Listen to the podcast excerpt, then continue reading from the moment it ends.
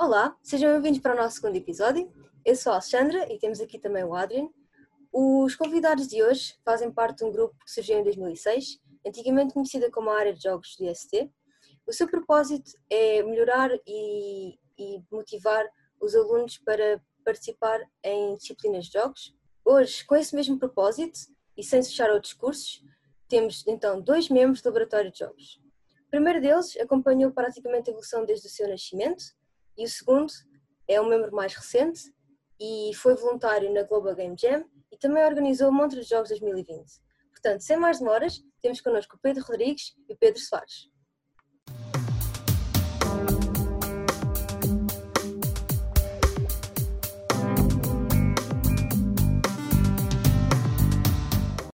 Oi. Olá. Olá. Uh, hoje estamos aqui eu e a Alexandra, não é? Uh, e então, sendo assim, que podemos começar por como é que vocês estão? Estamos ótimos. Uh, muito calor, é verdade. Uh, antes de mais, queríamos agradecer-vos o, o convite para estar aqui. Nós é que agradecemos. E- Sendo assim, podemos começar pelo início, que é, eu diria que uma das partes fundamentais, que é uh, o suporte que o Laboratório de Jogos dá aos alunos uh, no desenvolvimento de jogos. Uh, vocês costumam apoiar os alunos não só na, da área de jogos, mas também uh, se tiverem algum projeto exterior, não é verdade?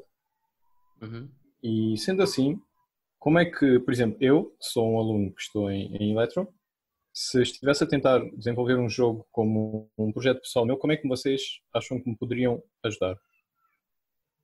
Certo.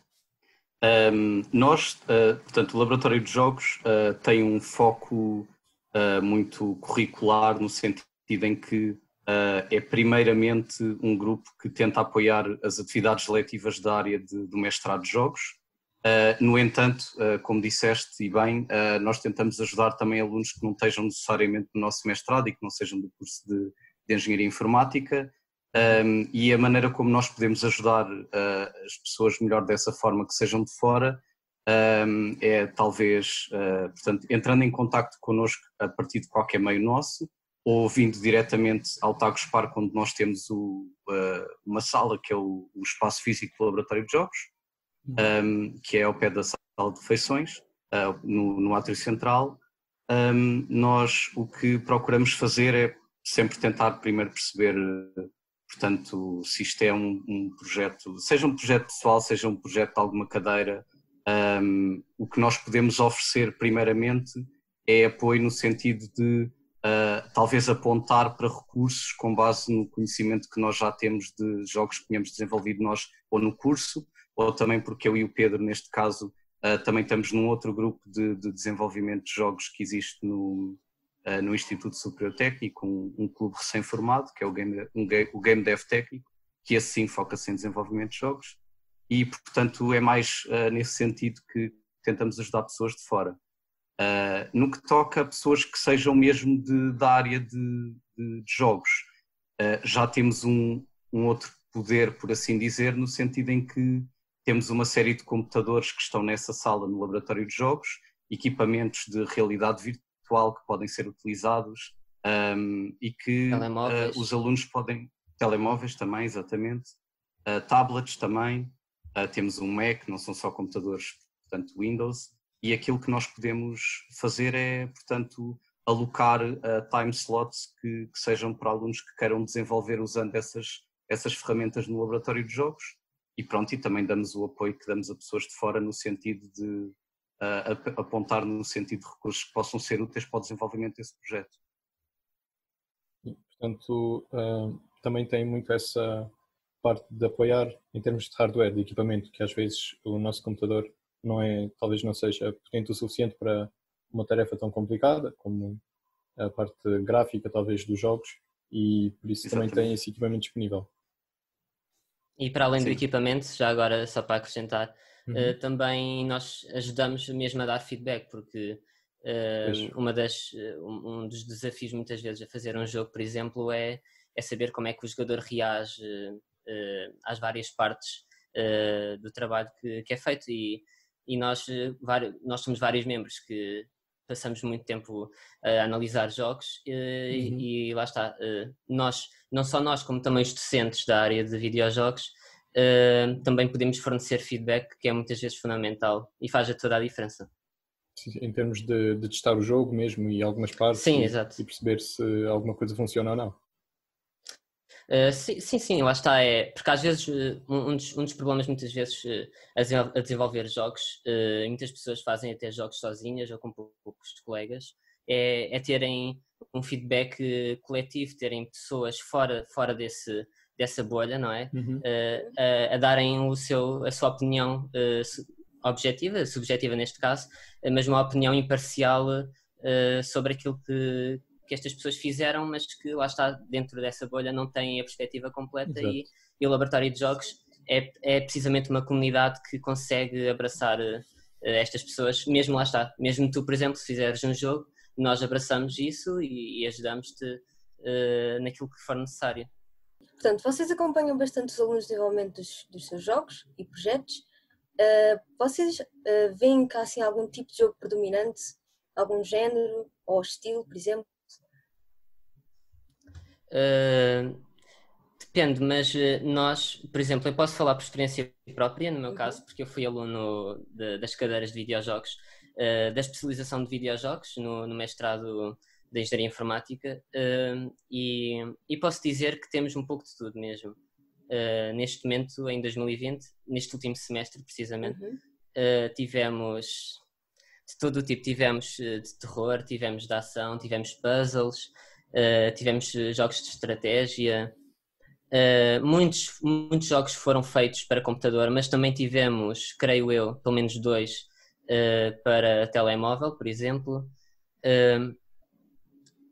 Lá está, com as ferramentas que temos atualmente, por exemplo, o Unity, o Unreal Engine, isso facilita muito o processo de criação de jogos e, e é uma questão de, de, de deste, neste caso dos alunos, conseguirem escolher e, e entrarem em consenso. É mesmo só esse o desafio.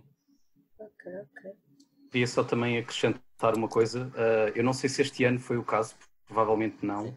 mas já houve anos anteriores em que uh, alunos desenvolveram não videojogos, mas por exemplo board games, ou seja, sim, jogos sim, de tabuleiro, uh, nas cadeiras.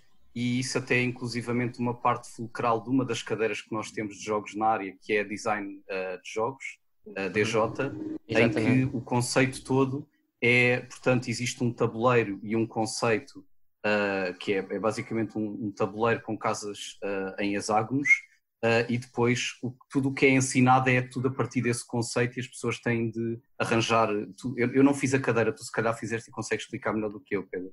Uh, sim, nós uh, no primeiro semestre nós temos design de jogos uh, e, e, lá está, durante metade da cadeira nós primeiro analisamos um jogo de tabuleiro e, e, também temos de fazer uma variação desse jogo de tabuleiro. E temos, como, como Pedro referiu, nós temos, este ano por acaso não houve, no segundo semestre, mas, uhum. mas no segundo semestre do ano passado, em metodologia de desenvolvimento de jogos, tivemos um jogo de tabuleiro mesmo, que foi um projeto, um projeto completo, lá está.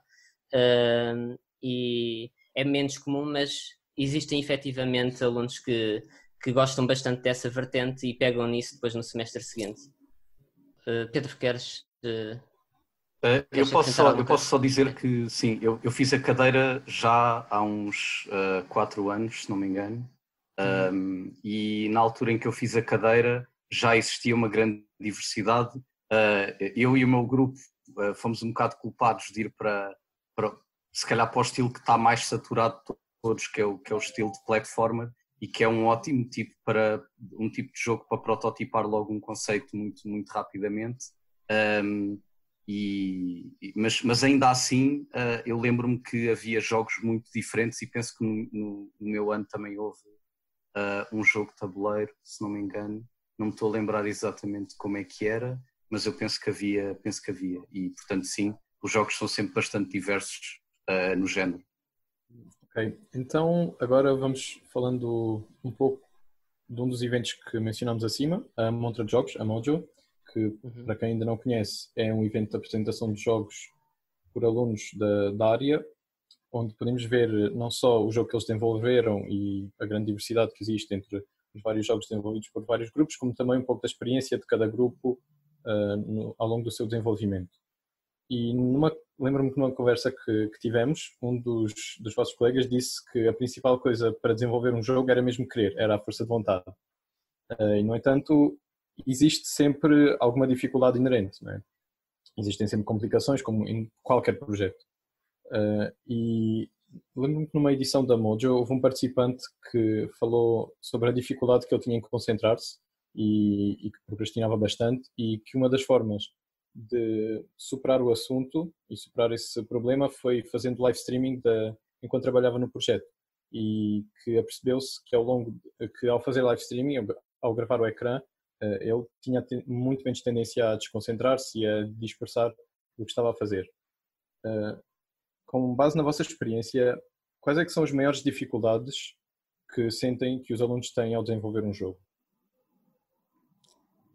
Eh, depende muito do contexto em que fazes o jogo, creio eu. Posso, posso falar da minha experiência, por exemplo, uhum. nesta última cadeira que eu tive. Um, nós, uh, um dos desafios que, que é mais. Uh, um, dos, um dos principais desafios da, da última cadeira que eu tive foi precisamente gerirmos um projeto uh, com vários elementos e estamos a falar de uma equipa multidisciplinar. Ao contrário de muitas eh, até dentro da área de informática, eh, ao contrário de certas áreas que requerem pessoas de uma área de um, com, com skills muito específicas, em videojogos nós temos uh, de saber um pouco de tudo, temos de saber dominar não só a parte do código, como temos de compreender o design, o som, a arte e, e nós, uh, em metodologia de desenvolvimento de jogos, nós temos precisamente a colaboração com, com a Universidade de Belas Artes, normalmente, Uh, e este ano até tivemos também a colaboração extra com, com alunos de storytelling uh, da Universidade de Media School, creio eu. E, e lá está, é conseguir lidar com, com pessoas diferentes e até mesmo dentro de informática às vezes somos diferentes e temos opiniões diferentes. Portanto, uh, mas é, é, um, é um desafio grande, mas também é, é engraçado porque aprendemos imenso uh, com isso. Mas depois temos uh, temos o outro lado que é muitos jogos são feitos, muitos jogos indie ou, ou projetos de tese, às vezes são, são coisas mais solitárias, se calhar até o Pedro consegue, consegue falar um pouco melhor sobre isso, mas eh, neste caso o Ricardo, uh, creio eu que seja o que tinhas mencionado uhum. há pouco. Uh, fazer live stream ajuda imenso porque tu, tu assim és forçado a mostrar a um público aquilo que estás a fazer e, e não podes fugir do, do, do, do trabalho, digamos. Se há assim alguns métodos que vocês, uh, ao longo da vossa experiência que adquiriram em lidar com alunos, que têm e que conseguem ajudar facilmente os alunos a superar algumas dificuldades que, que acabam por acontecer repetitivamente, digamos assim.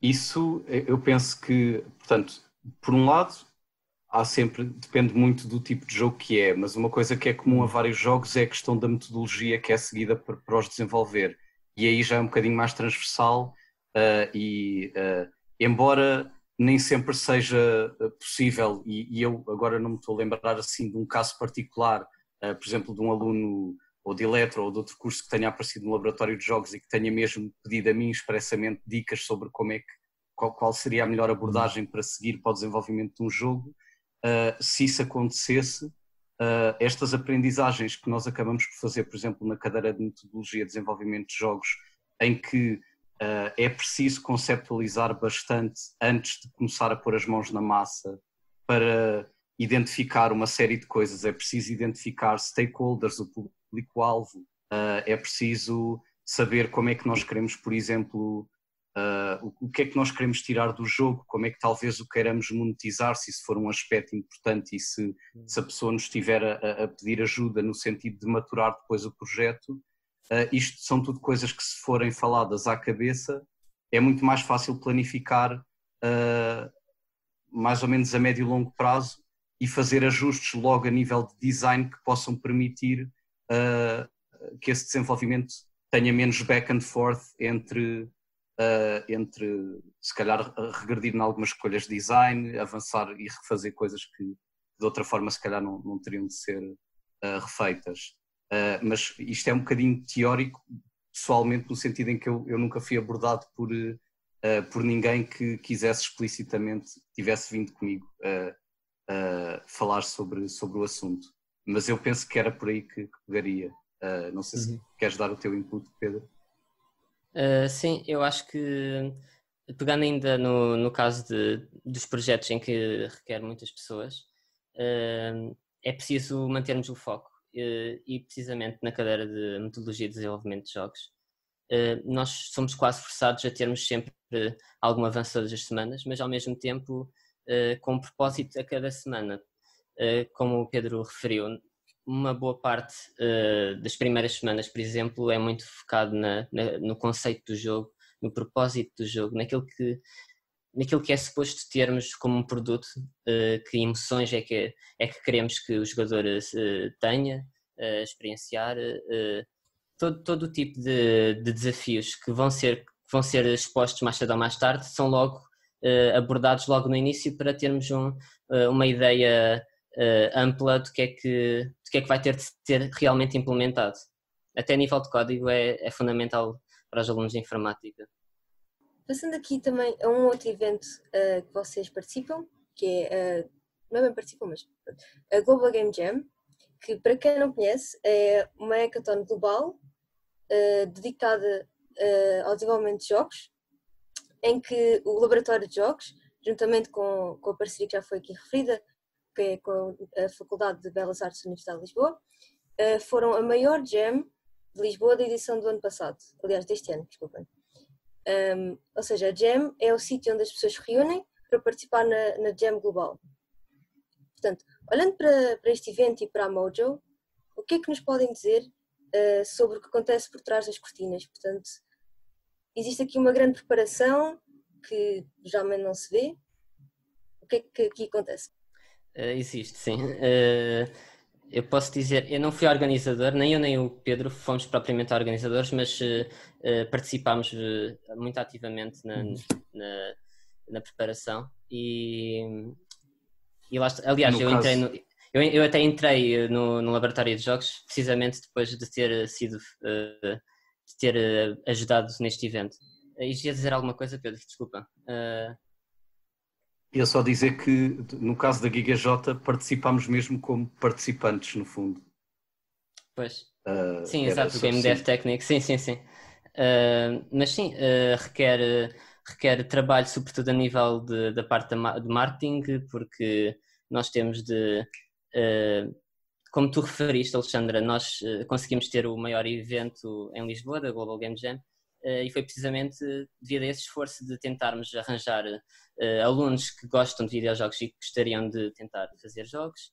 Uh, também a colaboração com a Universidade de Belas Artes, uh, haver esta ponte com outra, com, com, alunos da outra área, isso também facilita imenso o processo.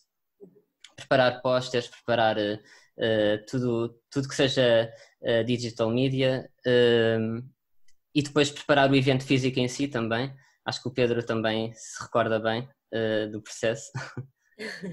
Sim. Uh, sim, uh, uh, no que toca, de facto, são, são esses dois pilares, se calhar é a questão do marketing e depois, obviamente, a preparação no, no, no, dia e, nas, e, e, a preparação toda prévia para o evento, que requer, obviamente, ir às compras para os coffee breaks, arranjar as salas onde vai haver o desenvolvimento, temos de garantir que existe internet fiável para toda a gente, Uh, temos de organizar as salas uh, de uma maneira que faça sentido um, e que e, e, pronto e tentar uh, sim.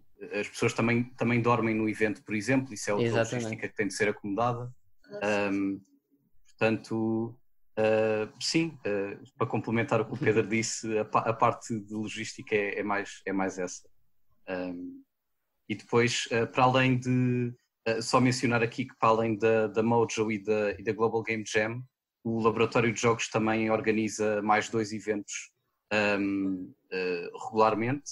Regularmente, quer dizer, um deles é bastante regular, que é, que é Talk and Play, Sim. que é um, uma espécie de tertúlia, tertúlia de jogos que nós, que nós organizamos, em que tentamos que sejam abordados temas interessantes, tanto do ponto de vista científico e de investigação, alusiva à área de jogos, como também uh, tentar que alguns jogos sejam uh, jogados mas não necessariamente jogos da indústria que toda a gente se calhar consegue jogar em casa ou, uh, ou sei lá, nas suas consolas, nos seus computadores, mas sobretudo jogos que sejam de facto desenvolvidos e que são ou jogos que são apresentados na Mojo, uh, como o Pedro já mencionou, ou jogos, por exemplo, que, que são desenvolvidos como parte de teses de mestrado, uh, e nós tentamos um bocadinho dar, dar pôr, pôr esses jogos na, na ribalta nesse evento, e, e, pronto, e nesse evento na Talk and Play passa não só por expor esses jogos na forma de poderem ser jogados na prática, mas também uh, ajudando os alunos no sentido de, se eles preparar, precisarem de preparar apresentações de mestrado e precisem de feedback, também ajudamos nesse sentido. Um, e depois, pronto, temos o, o, outro evento que falta mencionar, agora que já falamos da Mojo, da Global Game Jam uhum. e da Talk and Play, que é o encontro da alumni, uh, e que é se calhar o evento mais, um, uh, ah, mais telling de como, de como fazemos a ponte entre uh, alunos e ex-alunos e também que, que obviamente mete os professores, onde tentamos que haja uma troca de impressões um, no, no que toca à experiência de profissionais que tenham saído, ex-alunos que tenham saído do técnico e que estejam a trabalhar na indústria, Uh, e depois também uh, para permitir aos atuais alunos do técnico que tenham algumas das suas perguntas esclarecidas no que toca ao ingresso no mercado de trabalho e algumas outras coisas que vamos falar um bocadinho mais para a frente nesta, nesta entrevista. Uh, portanto, falaste aqui na, na Talk and Play e pegando aqui também na Moja, que foi tiveram este ano a primeira edição online. Uh, numa conversa que nós tivemos, uh, dissemos, falámos que hum, houve aqui uma grande vantagem em ter o, o evento online, foi poder chegar a pessoas, a muitas mais pessoas e não estarem aqui limitados a um espaço físico. Portanto, como é que vocês estão a pensar a pegar agora nisto para eventos futuros? Um, ok, força. Nós uh, sempre tivemos a Mojo no, no, espaço físico, não é? no Tax Park, que é onde temos também as cadeiras de, uh, desta especialização de videojogos. Uh, e foi, foi, portanto, um desafio engraçado termos de passar uma montra que, que, que, que é precisamente o sítio onde as pessoas experimentam os jogos e passar isso uhum. tudo para, para a vertente digital online. Um, e, e, isso acabou por abrir também as portas uh, para, para futuras edições em que se calhar, uh, por exemplo, seria algo mais híbrido, em que teríamos não só uh, o local físico em que, em que os jogos são experimentados, como também tínhamos uma live stream em paralelo, em que os jogos também eram, eram expostos Uh, e, com, e com o objetivo de tentarmos alcançar, tal como conseguimos fazer nesta edição, especificamente, alcançar pessoas que não conseguem estar presentes no, no evento físico. Aliás, nós temos, o Instituto Superior Técnico tem imensos alunos e apenas uma fração é que está no Tax Park, por exemplo. E temos também os alunos de, de Belas Artes, Uh, embora que muitos uh, estejam presentes no evento, porque também participaram em grande parte dos jogos que, que são revelados uh, nesse evento, temos muitas pessoas que assim têm a, a, oportunidade de ver os jogos e de experimentar os jogos online. e é muito. E, e, foi, uma, foi, foi uma forma de acordar um pouco e de vermos como é que podemos ainda enriquecer mais o evento agora a longo prazo, depois desta edição. Eh, vocês falaram há pouco de, de, como mantêm uma ponte entre os alunos e os alumni e com, e com toda essa experiência que adquirem ao, na organização de eventos, uh, vocês suponho que tenham também bastante conhecimento de como funciona a indústria dos videojogos, pelo menos cá em Portugal. Uh, com isto em mente, como é, que, como é que acham que está o estado da indústria uh, dos videojogos cá em Portugal? Acham que é uma indústria consolidada, está em crescimento ou é algo mais de nicho e infelizmente não tem muito investimento? Como é que, qual é, que é a vossa visão sobre esse, sobre esse assunto? Um, é sem dúvida uma indústria muito pequena ainda. Uh, acho que o, o, que se nota na área de jogos e que também se nota em muitas outras áreas é que atrair investimento é sempre mais complicado para empresas, se calhar portuguesas, do que é lá fora uh, ou uhum. empresas uh, estrangeiras. Um, e, mas isso, mas pronto, isso, isso, não quer dizer que, que não, não haja uma fome de crescer e que não haja uma vontade de, uh, de dar passos nesse sentido. E aliás, a vários níveis, ou seja, nós tanto tempo temos, para falar um bocadinho outra vez da ponte entre alunos e ex-alunos, existem ex-alunos que estão a trabalhar em empresas grandes lá fora, como é o caso, por exemplo, da, da Inês Almeida, que, que é nossa, desculpem, é nossa uh, alumni, uh, alunos, desculpem, e que, e que está a trabalhar na, na Guerrilla Games. Uh, e também temos, por exemplo, o Alexandre Pimentel, que está a trabalhar na, ou estava a trabalhar na Ubisoft em Sófia. Um, e isto são até duas pessoas que já tiveram no encontro da alumni connosco. E, portanto, sem dúvida que não é que nós não sejamos capazes, portanto, nós estamos a formar as pessoas que são capazes de, de desenvolver jogos com qualidade, de trabalhar com os grandes uh, e até mesmo ao nível académico temos o exemplo, por exemplo, de uh, o Dark Things About, uh, que foi um jogo que foi desenvolvido há dois anos para, para, uma das cadeiras de jogos e que chegou a entrar para, para as PlayStation Awards em 2018 e teve muita visibilidade nos eventos de exposição de jogos uh, para, para, além de, de, estar exposto na Mojo, que, que, seria óbvio e faz todo o sentido, chegou a ter exposição, por exemplo, na Lisbon Games Week, uh, em Lisboa, uh, teve também na Comic Con, se não me engano, também tiveram no, no Iberanime, que é um evento de, de, cultura japonesa também de videojogos. portanto, tanto, eu penso que tanto a nível académico como quando as pessoas saem, já estamos a começar a dar passos nesse sentido. Aliás, mesmo ali ao, ao, ao, nosso lado, no nosso, meu e do Pedro, talvez, no, no Tagus Park, já a Miniclip, que tinha escritórios num dos edifícios, mesmo ao lado do técnico, já estão a expandir para um edifício novo que vai ser inteiramente a Miniclip. A Miniclip é uma, uma para, quem, para, quem, possa não saber, uh, acho que muitos de nós já jogámos quando éramos mais novos jogos no Miniclip, mas é uma empresa de jogos que tem, uh, tem pelo menos a, a sede de desenvolvimento ou da maior parte do desenvolvimento está cá em Portugal. Há muitos alunos que estão, uh, ex-alunos do, do, técnico, que estão lá a, a desenvolver jogos. Um, e pronto, isto é um bocadinho uma vista do panorama e eu acho que, sem dúvida, que ainda é uma indústria muito pequena, mas chegaremos lá uh, mais cedo ou mais tarde. O que é que tu achas, Pedro? Sim, eu acho que as pessoas existem, lá está. Nós temos uma comunidade significativa de pessoas que fazem jogos e, e gostam muito desta área. É precisamente a falta de fundos e de investimento que, que atrasa um pouco o processo, creio eu, eh, como o Pedro também mencionou.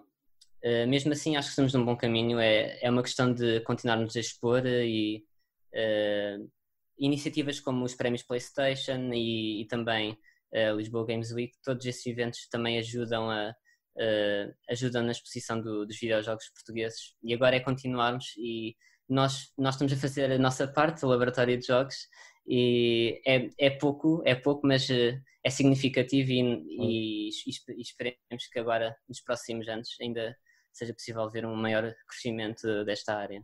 Mudando aqui um bocadinho de assunto e ao algo que o Pedro Rodrigues tocou, que foi nós quer dizer, isto é algo que eu sinto também um bocado, que é a nossa geração, desde muito cedo, que tem um contato com os videojogos. Videojogos e jogos em geral. Uh, por exemplo, o primeiro jogo que eu joguei foi com 9 anos, foi o jogo que os meus pais compraram para eles jogarem, um jogo de tiros que se chamava Resistance, consistia numa, numa espécie de invasão alienígena, em que nós éramos os humanos a retaliar, e sem dúvida foi um jogo marcante para mim. Neste sentido, uh, para vocês, houve algum jogo assim marcante uh, durante a, a, vossa experiência? Uh, sim, sem dúvida. Acho que é, é, como dizes, acho que na nossa geração é difícil que alguém não tenha sido marcado por algum videojogo e que não tenha tido contacto desde muito cedo. E eu penso que mesmo pessoas que talvez não tivessem a possibilidade de ter uma consola ou de ter um computador que corria os melhores gráficos, eu lembro-me que a primeira vez que eu joguei uh, videojogos era uma aula que eu tinha de informática quando estava no terceiro, no quarto ano e que todas as aulas que, que eram de final de período e que já não havia nada para fazer, uh, nós íamos para o miniclip jogar uh, os jogos que havia na altura e eu lembro-me de jogar jogos como por exemplo, o Bubble Trouble, que era um jogo que tinha um diabinho yeah. que tinha de rebentar umas bolas uh, uhum. uh, que andavam tipo a saltar e se, se a bola acertasse no, no diabo, na, na personagem, ele, ele, perdia vidas e eventualmente morria. Uh, depois eu também tinha, tinha dois tios meus que me. Uh, aliás, agora eu nem, eu nem, tinha pensado nisto para a entrevista, mas lembrei-me agora mesmo, e temos de falar disto, que isto é uma tristeza. É como na nossa geração, quando nós éramos mais novos, comprávamos uma embalagem de cereais e havia sempre uma demo ah, de um ah, jogo com um CD que vinha nas embalagens. É verdade. De certeza que vocês experienciaram isso. Sim, sim. Uh, e agora é uma, é uma pena isso já, já, já não haver, ou tanto quanto sei, uh, já não é o caso. Uh, também joguei alguns jogos relacionados com isso, demos de, dos Bionicles da Lego e coisas do género, sim. mas um jogo que me marcou muito cedo foi um que, que eu joguei que era um, um platformer, lá está, estava muito na moda também na altura, dos anos 90, penso que saiu em 97, que se chamava Claw, que era um gato pirata que tinha sido capturado por, uh, por, pela realeza uh, que era constituída por, por cães, aquilo era tudo à base de animais, uh, e depois ele tinha conseguido fugir de uma prisão e o platformer, portanto o jogo era ele a passar vários níveis a tentar eventualmente capturar uma série de pedras preciosas que constituíam um mapa para que ele pudesse sair daquela região e, e libertar-se. E, e, pronto, esses são assim os maiores e os que mais me marcaram. Eu no meu caso também, também foi muito. Uh, eu também jogava bastante no site da Miniclip. Uh, também, também eu, eu acho que os primeiros jogos que, que eu também experimentava, para, para além dos da Miniclip no computador, era eram uns da, da Cartoon Network mesmo. Eles tinham também um, um website. Disso. Também jogava. e, e, e, quando, e quando descobrimos isso era, era lá está, um admirável mundo novo para uma criança tão pequena e pronto, era, era muito engraçado. E depois os jogos da PlayStation 2, porque eu também tive essa, essa sorte de o meu irmão mais velho também querer, querer uma consola e, e eu era muito novo ainda, tinha provavelmente que 4 anos. Uh, e, e também fui logo exposto a isso, uh, quase de forma forçada, mas não, mas foi, muito, foi com muito gosto. Uh, e Jack and Dexter, por exemplo, lá está. Jogos de plataformas uhum. eram, eram muito populares na altura, uh, tanto 2D como 3D. bem, agora que já estamos a chegar ao fim, eu queria pedir-vos então que se nos pudessem dizer assim, de forma relativamente rápida, Uh, o que é que tem planeado para o futuro da, do laboratório de jogos, agora para o futuro próximo? Eu penso, para tocar muito rápido nisto, uh, eu acho que uh, esta, esta situação atual da pandemia veio forçar-nos um bocado para estes moldes um bocadinho mais digitais, em que alguns dos nossos eventos tiveram mesmo de ser feitos online, e, e isso é um passo óbvio do nosso crescimento, no sentido em que vamos investimos bastante e vamos continuar a investir a, tentar crescer uh, os nossos eventos no, no, online e uma consequência disso é que vamos conseguir alcançar muito mais pessoas que não tenham a possibilidade de, de ir fisicamente aos nossos eventos. Um, e no que toca, se calhar, a tecnologias que, que, uh, que, vão estar, que vão dar cartas, se calhar, na área de jogos, uma que eu acho que, que, que vai sem dúvida é a realidade aumentada e, e mixed reality, ou seja, uh, uma mistura entre realidade aumentada e realidade virtual. Já vemos isso uh, em jogos, uh, alguns jogos que, que usam filtros, os filtros de Snapchat, do Instagram, aplicações a vários, várias áreas como imobiliário, mapeamento de espaços, quer dizer, acho que tem imenso potencial e isso é a minha opinião. e tu, Pedro? Uh, sim, eu partilho essa opinião também. Eu acho que é muito para aí a realidade virtual e a realidade aumentada são, são duas áreas com, com muito potencial e, e ainda, ainda vemos só coisinhas pequeninas, não é? Coisas ainda muito uh, que ainda vão na fase inicial e, e, estou, estou bastante ansioso para ver o que é que vai ser feito no, nas próximas décadas, creio eu porque ainda há muito espaço de crescimento por aí. Para além dos jogos já tradicionais que também ainda estão, ainda estão a sofrer uma constante evolução, eh, porque a área de videojogos ainda, no geral, é, é relativamente recente se compararmos ao cinema, por exemplo. Ehm, mas sim, a realidade aumentada e a realidade virtual é, são, são duas áreas muito promissoras.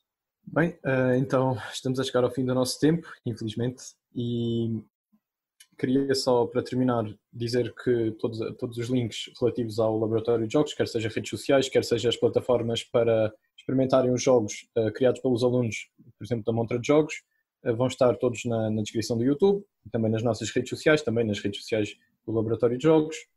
E sendo assim, queria então agradecer-vos mais uma vez por, uh, por terem feito parte desta conversa. E pronto, se gostaram, deixem o vosso feedback. Se tiverem algum tipo de sugestão para, para o nosso futuro neste, neste nosso novo projeto, obviamente que estejam à vontade para, para falar connosco. E pronto, é isso. Espero que tenham gostado e até à próxima. Muito obrigado. Obrigado, obrigado pelo convite.